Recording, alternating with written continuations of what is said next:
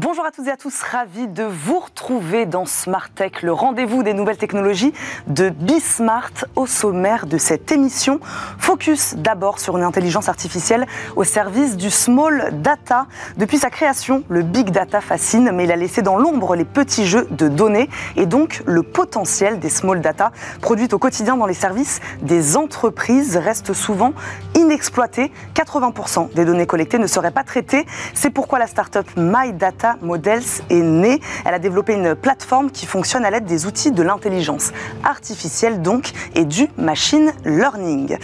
Également dans cette émission, comme tous les jeudis, c'est le débrief de l'actu tech. Deux experts vont nous aider à la décrypter. On fera le point, notamment, vous n'avez pas pu passer à côté sur les licenciements massifs chez les géants américains du web. Après Twitter, c'est à la maison mère de Facebook d'annoncer le départ de plusieurs milliers de salariés dans un contexte de repli pour l'industrie technologique. On en parle tout à l'heure.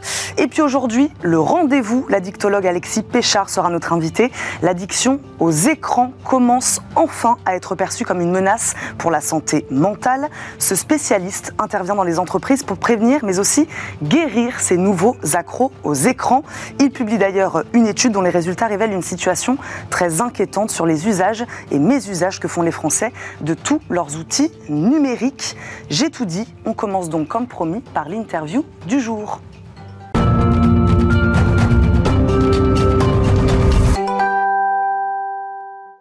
Dans quelques instants, je vous le disais, ce sera le débrief de l'actu, mais je vous présente déjà euh, mes invités. Philippe Legrand nous accompagne, président d'Infranum. Il est sur notre plateau. Bonjour. Bonjour. Merci beaucoup d'être avec nous euh, aujourd'hui dans Smart Tech. Christophe Holnet nous accompagne également, senior advisor chez Apax Partners. Bonjour. Bonjour. Merci à vous également d'être avec nous. On discutera donc dans quelques instants.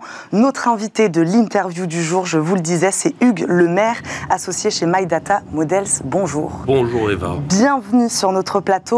Je le disais en préambule de cette émission, quand l'intelligence artificielle se met au service du small data, ces petites données qui sont suffisamment petites pour la compréhension euh, humaine, c'est la société My Data Models justement qui a mis au point cette solution, une plateforme capable de fournir une analyse précise de cette donnée et qui permet aux entreprises de comprendre, prédire et prendre des décisions stratégiques. Hugues Lemaire, ma première question, un mot d'abord j'aimerais, hein, donc sur ce potentiel du small data alors que le big data a plutôt tendance à faire parler de lui. Comment vous expliquez qu'il demeure encore inexploité aujourd'hui dans les organisations, dans les entreprises? Vous avez tout dit euh, dans votre introduction, en tous les cas beaucoup. Ce qu'il faut préciser, c'est que le small data, ce sont 85% de nos données. Sur le big data, je crois qu'on peut tous constater en Europe que le pari euh, a été largement gagné par les Américains. Mais ce que je veux dire en introduction immédiatement s'agissant de My Data Models, c'est que c'est une forme, comme tant d'autres entreprises, d'excellence française sur le small data, où là le pari est encore gagnable en France et en Europe. Vous avez des concurrents sur ce segment? On n'en a pas encore, c'est un marché qui est tout nouveau, celui de la, de la small data, de la smart data, mhm. on pourrait dire.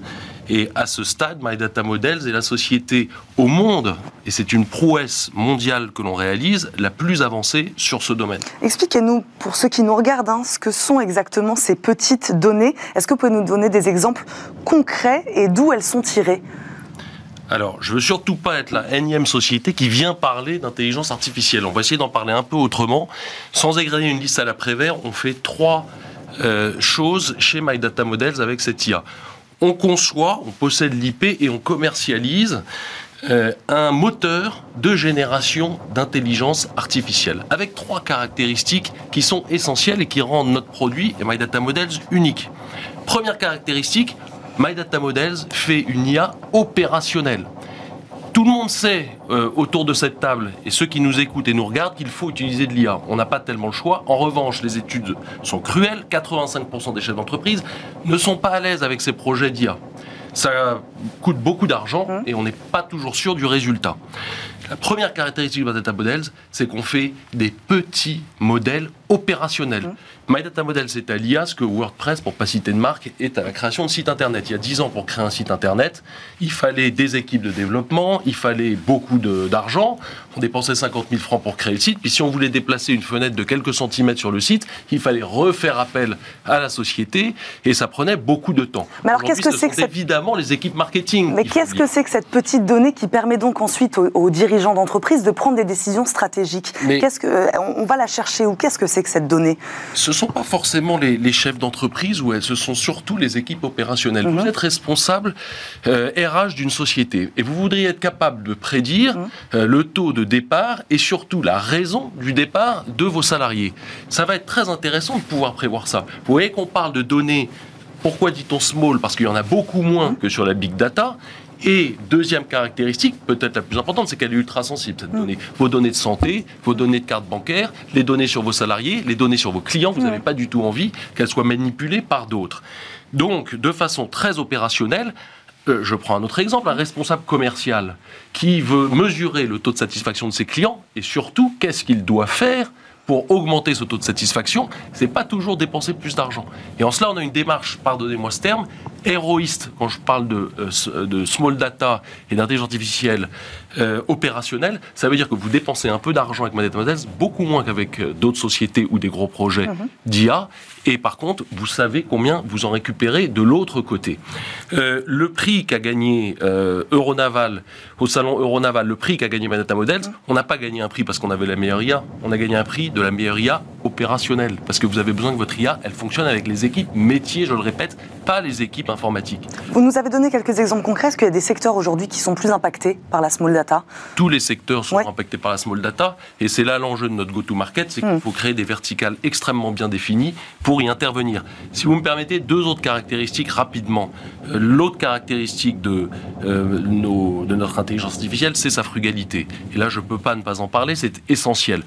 Euh, My Data Models, euh, fonctionne dans le domaine du spatial sur des nanosatellites du groupe Thales par exemple. Pourquoi? Non seulement parce que le modèle est bon, évidemment, c'est le moins que l'on puisse demander à notre intelligence artificielle, mais surtout parce qu'elle consomme beaucoup moins dans des proportions énormes d'électricité et d'énergie que d'autres intelligences artificielles. Le thème de la frugalité, il est essentiel. Euh, troisièmement, enfin, je vais y passer vite parce que vous avez euh, interrogé Juliette Mathioli qui fait référence dans le domaine cette semaine, mais c'est la transparence et l'interprétabilité de l'intelligence artificielle de My Data Models. C'est un thème absolument central dans le cadre des applications critiques. le gouvernement français a lancé ce programme, Confiance AI, auquel participe My Data Models. Je vais peut-être rebondir là-dessus, mais ce sera tout à l'heure sur cette transparence, puisqu'elle est importante, et je vais vous demander peut-être comment vous la garantissez. Euh, pour ceux qui nous écoutent, expliquez-nous voilà, comment, de quelle manière votre plateforme s'appuie aujourd'hui sur l'intelligence artificielle, sur le machine learning aussi, je le disais. À quoi elle ressemble cette plateforme? Vous disiez qu'elle était facile à prendre en main par les équipes opérationnelles des entreprises. Voilà, pour ceux qui nous regardent, à quoi elle ressemble? Elle ressemble à quelque chose de très simple. C'est une application SaaS que mmh. vous avez euh, euh, dans votre entreprise. Euh, et j'ai répondu pour l'essentiel, mais après vous avez énormément d'adaptations à réaliser en fonction notamment du profil de risque et de sensibilité des données des entreprises, parce que vous ne traitez pas les entreprises de défense, de santé, comme vous traitez les entreprises, par exemple, de marketing. Mais il faut se méfier des grands mots. Quand je dis que c'est l'excellence française, My Data Models, c'est aussi la simplicité absolue. Euh, je rappelle, Mathieu Zamagnan, notre CEO, me le rappelait que l'IA et le machine learning et des systèmes très complexes dont vous parlez. Euh, on en parlait déjà en 1969 quand on allait sur la Lune. Donc on n'a rien inventé, seulement on a créé une IA ultra performante avec les trois caractéristiques que je vous ai citées, opérationnelle, frugale, transparente, et qui peut servir à tout le monde. Ça, c'est une révolution. Qui peut servir à tout le monde, justement, c'est intéressant. Qui dit petite donnée ne dit pas forcément petite structure. Est-ce qu'aujourd'hui, vous êtes en capacité, capable de vous adresser à des plus grandes structures, à des grands groupes, par exemple?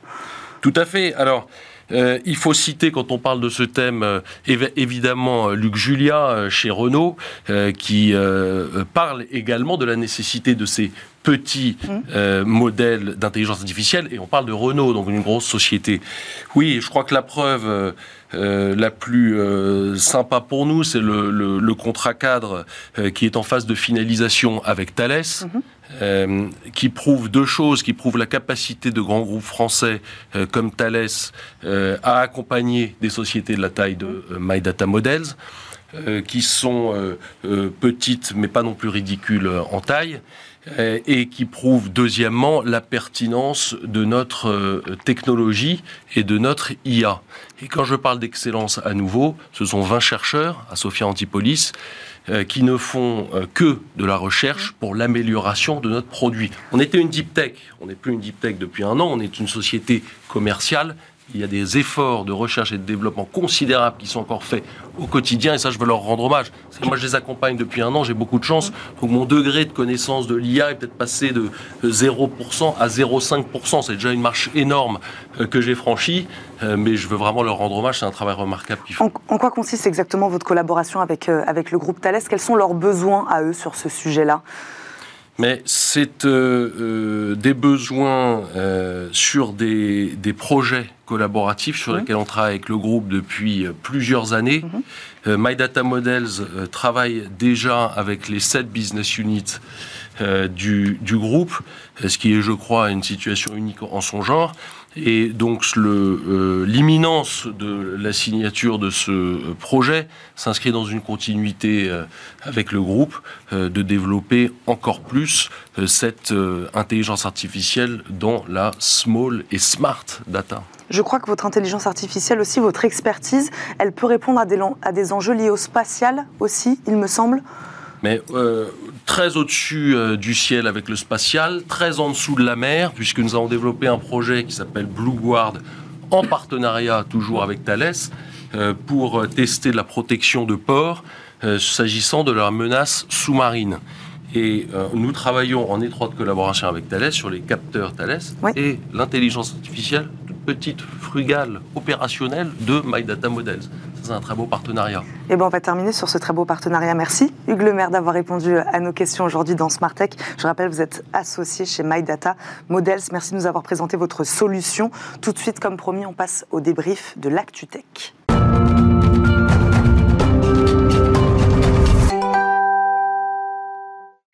Hugues Lemaire est resté avec nous, mais je vous le disais, c'est donc l'heure du débrief de l'actu Tech. Je représente mes invités. Philippe Legrand, président d'Infranum, nous accompagne aujourd'hui pour la décrypter, cette actualité. Merci d'être avec nous. Christophe Holnet est également avec nous, senior advisor chez Apax Partners. Merci à tous les deux. Plusieurs sujets ont retenu euh, notre attention. D'abord, et vous n'avez pas pu passer à côté, je le disais, plus un jour ou presque ne passe sans une annonce de suppression d'emplois dans une entreprise de la tech américaine. Après Twitter, c'est Meta qui serait sur le point de licencier plusieurs milliers de ses salariés.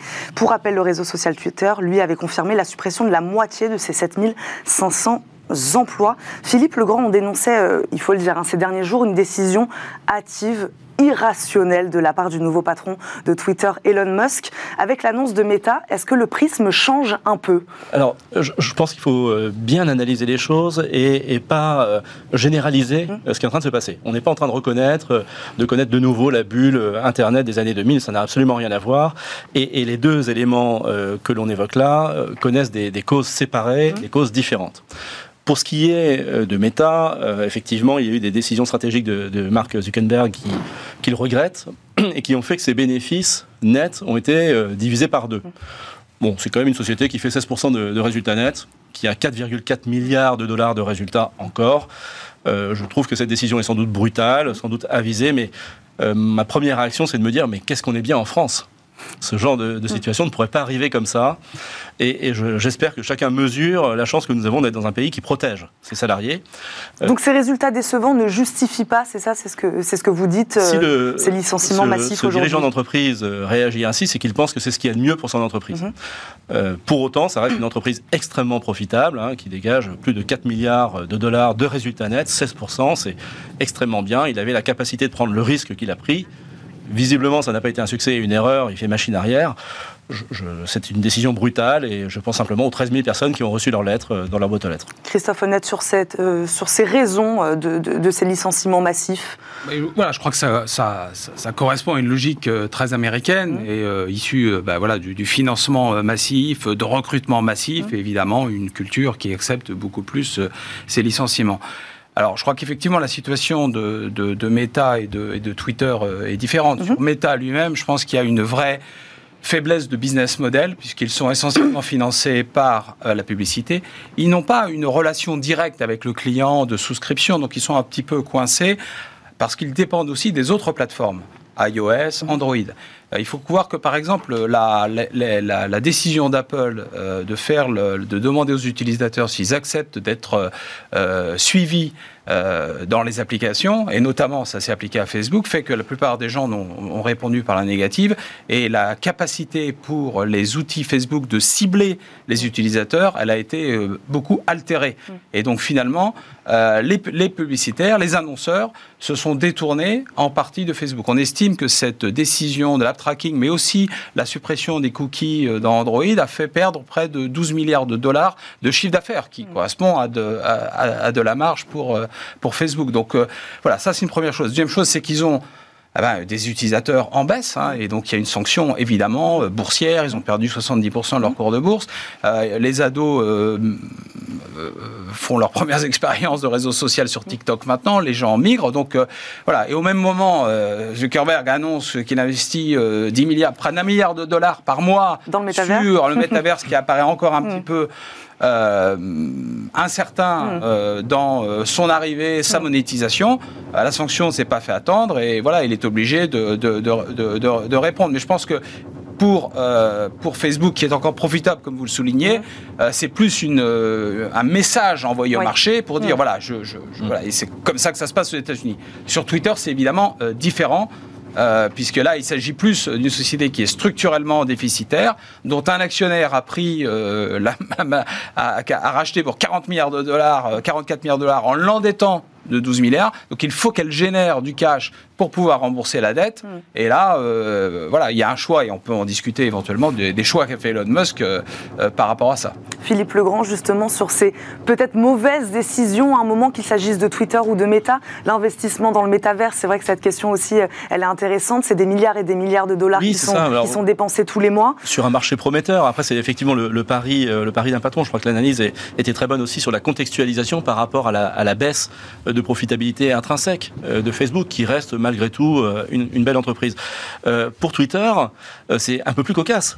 C'est-à-dire que déjà la, rumeur, c'était de savoir si est-ce que Elon Musk voulait vraiment de Twitter. Hmm. Hein, ça a été cette première. Et après, on a l'impression d'un dirigeant d'entreprise à l'inverse de Zuckerberg qui, qui, a plus une vision d'un dirigeant d'entreprise qui se dit mais je vais en faire quoi de ce truc? Je fais comment pour monétiser? Alors on va inventer le compte certifié à 8 dollars. Alors c'était c'était pas de 8 dollars, c'était 24 dollars je crois au début. Maintenant c'est passé à 8 dollars par échange Twitter d'ailleurs. Hein. C'est très cocasse. Et cette personne, ça serait cocasse si ça ne mettait pas en jeu aussi tous les salariés hein, qui ont été et, qui ont été licenciés. D'ailleurs, euh, le clin d'œil de, Jean-Noël Barrot, notre ministre des Télécoms, était très bon en disant à tous ces salariés qui ont été licenciés, mais venez en France, on a besoin de vous, on a besoin de talent, on en a beaucoup et, vous, vous épanouirez chez nous. Alors, sur Elon Musk, il y a aussi cette, grave attitude de, euh, qui est la sienne, qui consiste à dire on va arrêter la modération. Twitter, c'est quand même le lieu de déversement de, toutes les haines qui pourraient se retrouver amplifiées si en plus le peu de modération qui existe pouvait être supprimé.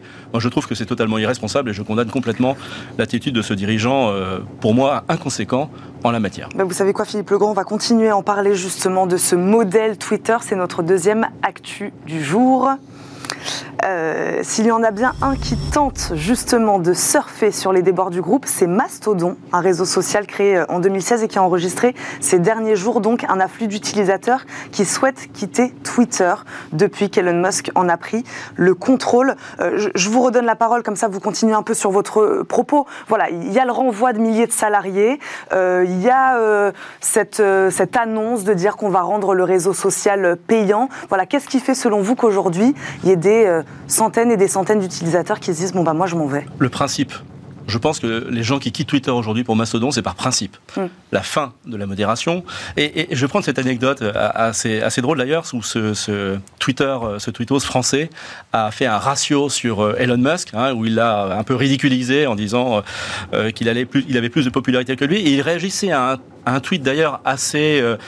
Euh, comment dire, autopromotionnel d'Elon Musk. Et, c'était assez drôle. Et, ça illustre bien la désaffection qu'il y a sur le projet Twitter. Hmm. On ne peut pas faire que du business euh, avec euh, des théories sur des revenus, mais il y a aussi quand même une cote de notoriété qui souffre aujourd'hui, une cote de popularité de, Twitter qui est en berne. La raison de la désaffection vers Mastodon, c'est la fin de la modération, c'est le début, le début de la certification payante et c'est la stratégie que tout le monde, enfin que beaucoup déplorent d'Elon Musk. Christophe Holnet, est-ce que vous êtes d'accord avec ce constat et est-ce que cette baisse en effet de popularité euh, à l'instant T, elle peut s'inscrire dans le temps selon vous? Ah, Sur euh, Mastodon, je serais euh, plus mesuré mmh. parce que je voilà, je, si vous voulez, je me souviens de la migration annoncée de WhatsApp vers Signal. On est très nombreux à avoir installé Signal, et puis au bout d'un moment, bah, on était un peu tout seul, et puis on a continué à recevoir des WhatsApp, donc on est revenu sur WhatsApp. C'est ça le risque, c'est-à-dire qu'on peut se, retrouver seul sur Mastodon finalement. non, mais il faut aussi regarder les ordres de grandeur. Hein. C'est de 1 à 1000 entre, entre le nombre d'utilisateurs entre Twitter et Mastodon. et en fait, euh, je comprends qu'il y ait effectivement. Est-ce que ça va être un épiphénomène, mm. un mouvement massif? Euh, On est sur des ordres de grandeur euh, très importants et qui font que quand vous avez une. Aujourd'hui, Twitter, c'est la référence et en termes d'information mondiale pour les médias, les politiques, etc. D'où effectivement le, risque énorme qu'il y a de, si on arrête la modération, d'en faire un, une agora avec de la haine en ligne et des, insultes permanentes. Mais la réalité, c'est que Mastodon euh, n'offre pas forcément plus de garanties, puisque mhm. dans la façon, alors évidemment c'est un, côté un peu utopique d'une agora décentralisée, mhm. mais où chaque euh, manager de serveur gère lui-même euh, sa propre modération. Donc on peut tout à fait imaginer un îlot de serveurs tenu par des suprémacistes, voilà, un mhm. autre par des racialistes, que sais-je, et on peut très bien aussi avoir une fragmentation et autant de haine déversée. Je pourrais ajouter aussi les problématiques de sécurité, parce que Mastodon, bah, l'administrateur peut avoir accès à vos messages. Donc il y a un certain nombre de questions euh, de fond sur, sur, sur, le produit. Mais l'autre, euh, pour moi, pour qu'il y ait vraiment un mouvement massif, mm. je pense qu'il faut mm, heureusement, malheureusement, il faut peut-être d'autres raisons qu'une euh, dégradation d'image. Il faut offrir une expérience client différente. Aujourd'hui, TikTok, on pensait que Facebook était mm. inarrêtable.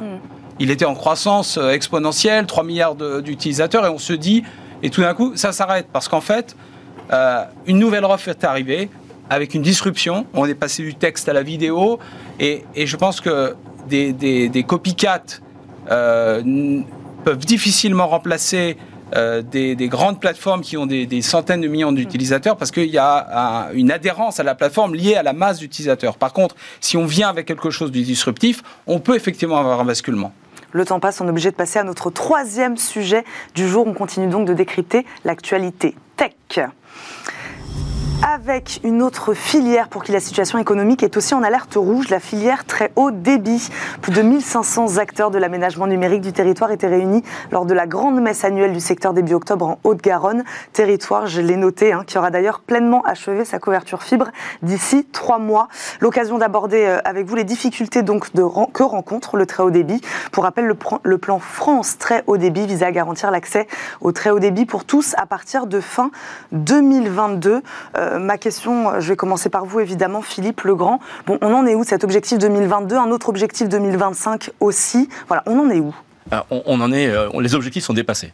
Euh, cette aventure est une fierté française, hein, mmh. une fierté nationale. On est passé des fins fonds du classement européen au fait de caracoler en tête hein, sur les infrastructures numériques aujourd'hui. On nous envie euh, le French model, le succès français sur les infrastructures. Donc on a dépassé mmh. les objectifs avec 80% des foyers français raccordables à la fibre et la moitié d'entre eux qui ont déjà souscrit une offre. C'était l'objectif fin 2022 et 2025, c'est de tendre vers les 100%. Hein, ce qui est un exploit, un exploit industriel, un exploit collectif d'ailleurs avec euh, le gouvernement et, les collectivités. Donc on en est très fiers. Pour autant, pour autant, il y a un mais. Il y a un mais.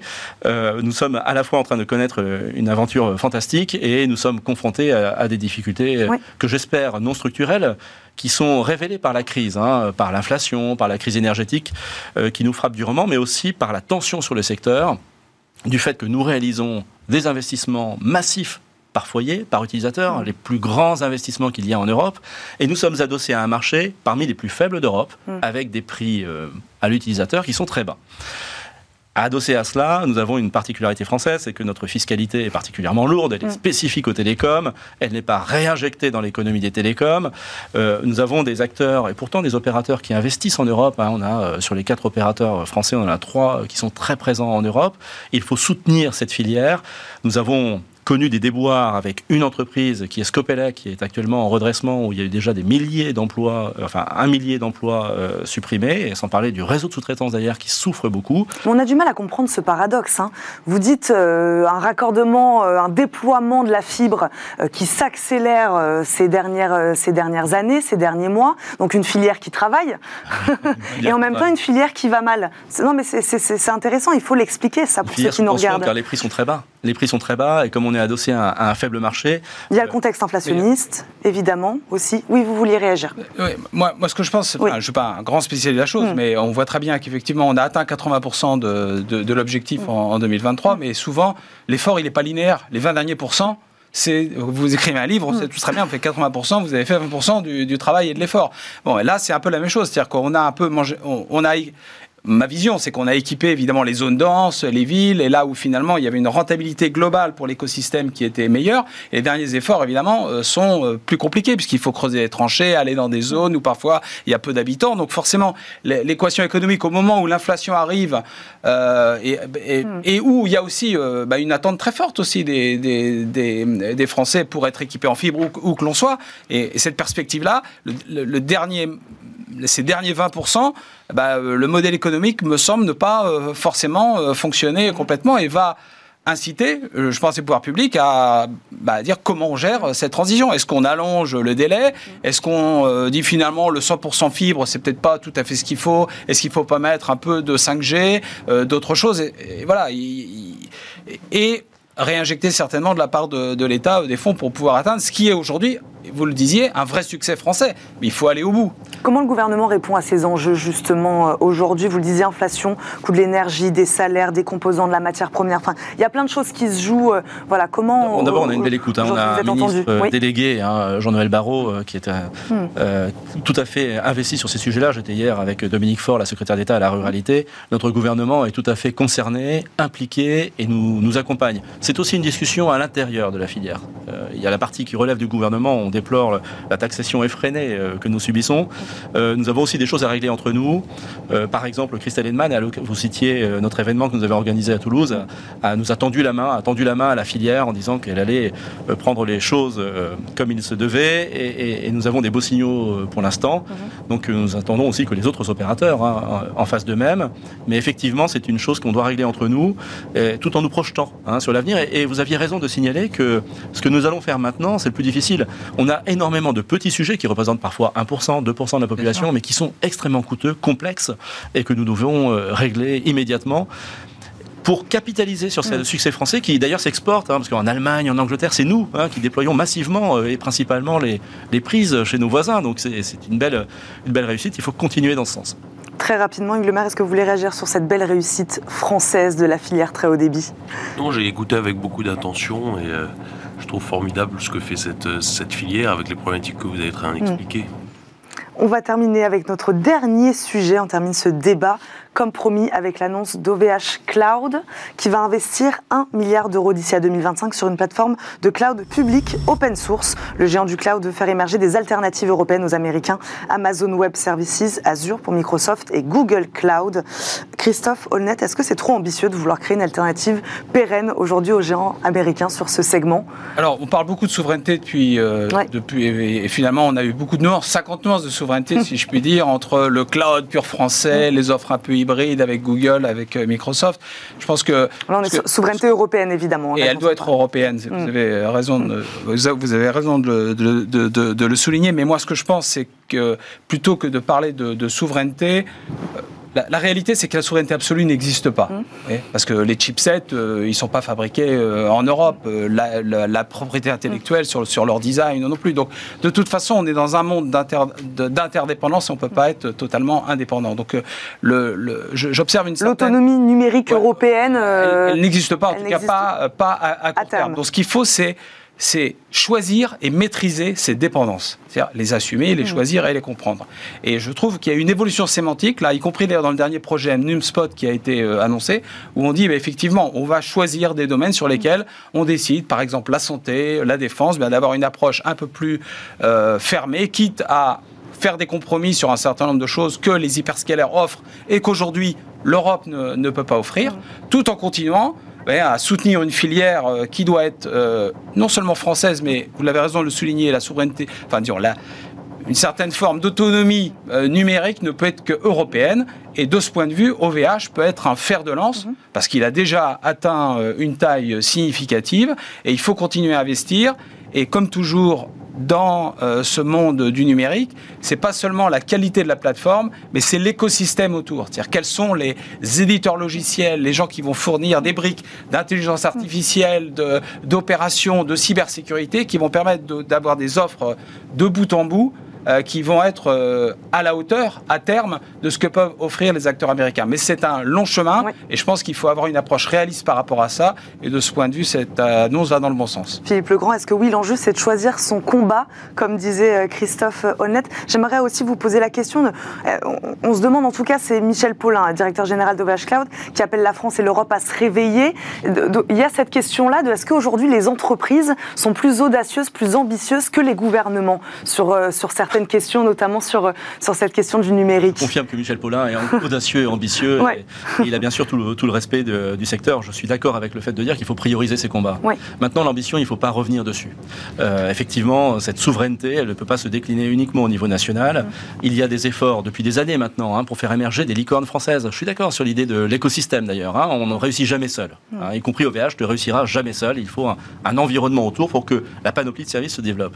Mais c'est aussi une question de valeur et de société. Et, je pense que le projet que porte OVH, il est tout à fait respectueux des valeurs de la République et, peut-être d'une certaine, si ce n'est souveraineté, indépendance ou, autonomie euh, à minima. Il me semble important de donner tous les moyens à OVH pour qu'il réussisse ce pari. On a besoin d'acteurs. Les acteurs, les géants du numérique peuvent naître en France. Nous avons la capacité, on vient d'avoir un témoignage sur l'intelligence artificielle qui était tout à fait intéressant et illustrant également. Je, veux vous dire que OVH euh, a tout le soutien de la filière et qu'il faut encourager cette dynamique. Il faut aller jusqu'au bout de l'ambition. Alors, certes, avec euh, un certain pragmatisme, avec des étapes, mm. euh, certainement en priorisant les secteurs sur lesquels euh, les, sujets stratégiques sont les plus sensibles, mais, mais pour autant, et, en, tout en développant, bien entendu, l'écosystème qui environne cela. Mais ce projet doit être soutenu, il doit être soutenu massivement. Il ne faut pas hésiter, parce que les Américains ne se privent pas de subventionner leur économie pour venir après conquérir nos marchés. Donc, aidons OVH. Très rapidement sur ce décalage entre euh, aujourd'hui les entreprises faut pas oublier la logique économique. Hein. Ne refaisons pas un plan calcul, quant, euh, euh, ou même d'autres d'autres catastrophes qui ont coûté beaucoup d'argent à l'État. Je pense qu'effectivement, on peut subventionner. Vous avez raison. Il faut. On est dans une guerre économique. Hmm. il faut qu'on. Mais on peut peser que si l'on est au niveau européen, hmm. peser par l'axe, par la régulation de l'accès à notre marché qui est important, la mise en place du DSA et du DMA qui sont des garanties d'interopérabilité qui permettent de limiter cette dépendance. Bon, il y a tout un tas de choses à faire qu'on doit faire au niveau européen. Et quand on subventionne les acteurs, il ne faut pas oublier que bah ce sont les acteurs économiques qui doivent aussi faire leur preuve d'un point de vue business, ne pas juste être financés par l'argent public. C'est par l'Europe que ça passera. Merci beaucoup à tous les deux d'avoir débattu aujourd'hui dans Smart Tech. Philippe Legrand, je rappelle, vous êtes le président d'Intranim, Christophe Holnet, senior advisor chez Apax Partners. Merci beaucoup à tous les deux d'avoir débattu avec vous, avec nous. Merci Hugues Le Maire d'être resté également pendant ce débat. On marque une courte pause et on se retrouve tout de suite pour le rendez-vous du week-end. On parlera, comme promis, d'addiction aux écrans. À tout de suite.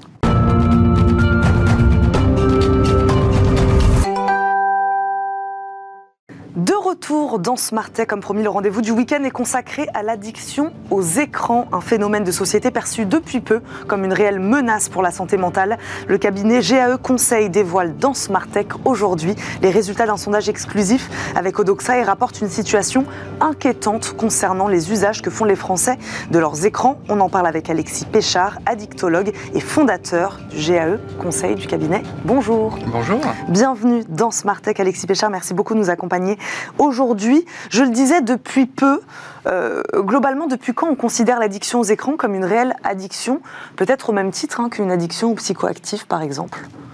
Alors c'est très récent, euh, mais même précision, aujourd'hui au niveau des principales classifications internationales des maladies, les mmh. cyberdépendances ne sont pas encore même reconnues. On s'y intéresse scientifiquement, on il y a énormément de recherches, on en parle effectivement de plus en plus, il y a une prise de conscience, un intérêt sur la thématique, mais ça n'est pas reconnu aujourd'hui mmh. médicalement. Aujourd'hui, l'OMS ne reconnaît uniquement dans ce qu'on appelle les addictions dites sans produit, mmh. l'addiction au jeu. Donc tout ce qui est écran aujourd'hui euh, n'en fait pas encore partie.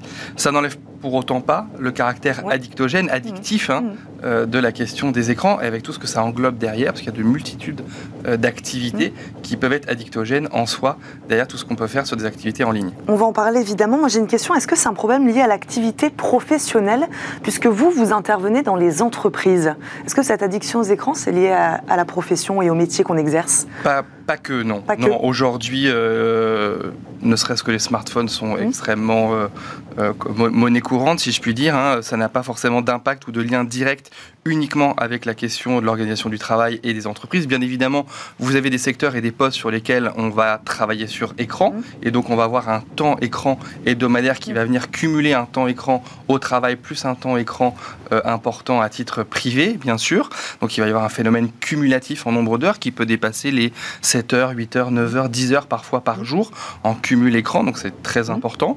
Euh, mais ce n'est pas uniquement le monde professionnel qui va venir induire euh, les cyberdépendances. Et je le vois au cabinet, hein, les cyberdépendants qu'on accompagne euh, ne sont pas uniquement sur des pratiques en lien avec une dépendance au travail. Mais alors, en quoi consiste votre travail, vous, aujourd'hui, auprès des organisations, auprès des salariés? De quelle manière vous intervenez? Aujourd'hui, c'est vraiment des actions de, de prévention Prévention primaire, Mhm. de sensibilisation sur l'usage des écrans. Et la première chose, c'est le, le- le mot que j'ai employé, c'est prendre conscience de son temps écran. Mhm. Pourquoi? Parce qu'on a souvent euh, tendance à minimiser par méconnaissance et par non-conscience, parce que l'un des premiers phénomènes que l'on a avec les écrans, c'est la notion de perte de contrôle et de perte de temps passé, donc on n'en a pas conscience. Donc c'est d'auto-observer ce temps écran, le temps écran au travail, le temps écran hors travail, et ce, quelles que soient les activités. Par exemple, quand vous consultez votre banque en ligne euh, à titre privé, bah, Mm. assez classiquement, typiquement, c'est pas un temps que vous allez euh, euh, comptabiliser comme une activité en ligne. Mais quand vous prenez toutes ces petites activités, que vous allez les cumuler et les additionner, vous allez vous rendre compte qu'en fin de journée, vous avez probablement un temps plus important que le temps que vous pensiez au départ. Donc on invite les gens vraiment sur une semaine à observer ce temps écran cumulé et à voir quelle est le- la différence entre le temps que vous pensiez euh, euh, passer réellement sur les écrans et le temps objectivement que vous passez. À prendre conscience, c'est intéressant. Exactement. Vous venez de sortir un ouvrage intitulé Tous accros aux écrans, que faire et comment s'en sortir, qui a d'ailleurs le même titre, hein, je le disais, que l'étude que votre cabinet réalise en partenariat avec Odoxa. Euh, L'objectif de cette étude, de cet ouvrage, quel était-il? Est-ce que c'était donc d'abord peut-être de faire un constat voilà, de commencer par Alors, là. Effectivement, Sur l'usage des C'était Français. de faire un constat sur l'usage des, enf- des- des Français par rapport aux écrans. Mhm. On se rend compte que c'est 28% des Français qui ont au moins une pratique à risque en matière euh, de cyberdépendance. Donc ça peut être sur euh, les réseaux sociaux, Ouais. mais ça peut être les achats compulsifs, ça peut être les jeux vidéo, ça peut être le sexe et la pornographie en ligne. Enfin, aujourd'hui, il y a énormément de choses que l'on Mhm. va retrouver euh, euh, sur Internet, bien sûr. Et ce qui est intéressant, c'est donc 28% Ouais. qui ont cette pratique à risque. Si on s'intéresse sur les plus jeunes, la tranche des 18-35 ans, on va grimper à 45% euh, qui ont au moins une pratique à risque. Et en revanche, c'est à peine la moitié qui en ont conscience. Donc ils, se rendent compte qu'ils ont des incidences sur leur vie privée. 40% déclarent que ça a une incidence sur le sommeil, sur la concentration, sur la vigilance, sur les, les relations sociales, etc. Et c'est 24% en milieu professionnel qui ont également des conséquences hein, euh, sur leur travail, sur leur performance, sur leur concentration, sur leur vigilance sur la route. hein. Euh, le fait de, euh, je, je lisais encore une, là c'est une autre étude, mais euh, 60% des 18-35 ans consultent leur SMS au volant et la moitié y répondent. Donc on voit bien hein, Mm. l'omniprésence euh, des écrans avec tout ce que ça peut euh, euh, engendrer. Alors on n'est pas forcément dans l'addiction. on Voilà, est est-ce que ça, ce sont les conséquences de la surexposition aux écrans? Voilà. pas forcément des conséquences de l'addiction ou de la cyberdépendance C'est c'est une des conséquences, mais c'est très important de distinguer ce qui relève de l'hyperconnexion, Oui. qui concerne un plus grand nombre de personnes, et ce qui relève de euh, la cyberdépendance et de l'addiction. Qu'est-ce que c'est l'hyperconnexion? C'est un temps intense passé sur les écrans, et donc en général, on va considérer que c'est au-delà de 7h30 en temps écran cumulé quotidien. Euh, on peut être hyper connecté sans être nécessairement cyberdépendant. L'hyperconnexion, donc c'est cet usage intensif qui n'est pas sans risque pour la santé mentale et la santé physique, bien sûr. L'hyperconnexion et la cyberdépendance. Cyberdépendance, c'est quoi? C'est un besoin irrépressible de consommer. Au même titre que euh, vous allez avoir des symptômes de manque euh, si vous êtes dépendant au tabac ou à l'alcool ou à tout autre produit psychoactif, vous allez avoir objectivement des symptômes de manque qui vont se manifester par ce qu'on appelle un technostress. Technostress qui va être, par exemple, vous êtes euh, dans dans un endroit où vous ne captez pas, vous n'avez plus de Mm. réseau, vous oubliez votre téléphone portable, et ben vous allez avoir euh, une manifestation de l'anxiété. J'ai été appelé euh, il y a une dizaine de jours par un service médical pour euh, un collaborateur qui, arrivé sur site, a oublié son, son téléphone portable, s'en rend compte, et arrive au service de santé au travail parce que fait une crise d'angoisse majeure, parce que séparé de son téléphone portable, qui prend la place finalement d'un sorte de doudou digital. Quoi. Et comment faire la différence entre ceux qui consomment leur écran, donc qui se sentent mal parce qu'en effet ils se rendent compte qu'ils n'ont plus leur smartphone avec eux euh, voilà, en, en début de journée, ou par exemple vous parliez des achats compulsifs, vous parliez des jeux. Comment faire la distinction entre celui qui se rue sur son smartphone pour jouer ou pour acheter, et là en l'occurrence peut-être qu'il ne s'agit pas d'addiction aux écrans, mais peut-être euh, d'une autre Alors- addiction. Voilà, Alors, comment, au- comment on distingue tout ça? c'est- C'est assez complexe et surtout aujourd'hui, les, les recherches, on est encore relativement Ouais. au début. On n'a pas de notion de critères de temps pour Oui. déterminer euh, une notion de sévérité de l'addiction, alors qu'on va avoir des repères pour l'alcool ou pour Oui. d'autres produits ou d'autres formes d'addiction. Ce qu'on va retenir aujourd'hui, c'est la notion de perte de contrôle qu'on va retrouver Mm. quelle que soit l'addiction.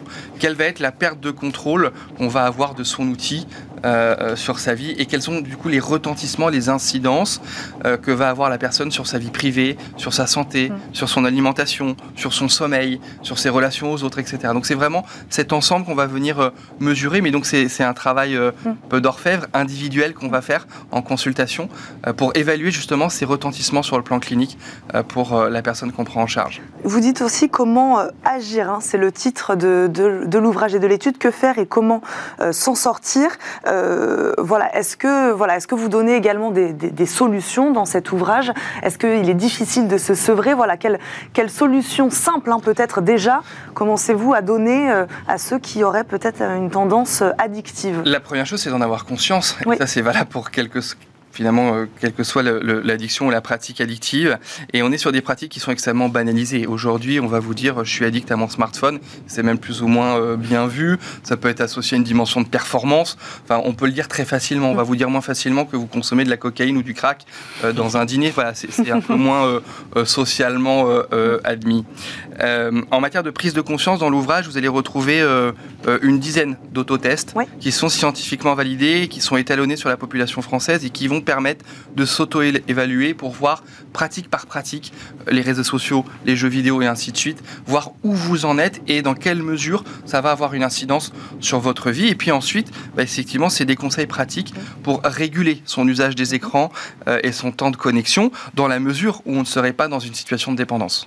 Tous accros aux écrans. Merci beaucoup Alexis Péchard d'être venu nous parler de cette addiction. Aujourd'hui, je rappelle, vous êtes donc addictologue évidemment et fondateur de GAE Conseil, du cabinet GAE Conseil. Merci beaucoup d'avoir été avec nous. Merci à tous les deux d'être restés avec nous jusqu'à la fin de cette émission. Philippe Legrand, je rappelle, vous êtes le président d'Infranum et Hugues associé chez My Data Models. Merci beaucoup à tous les deux.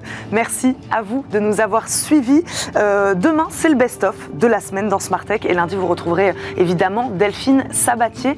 Moi, je vous dis à très vite sur Bismart.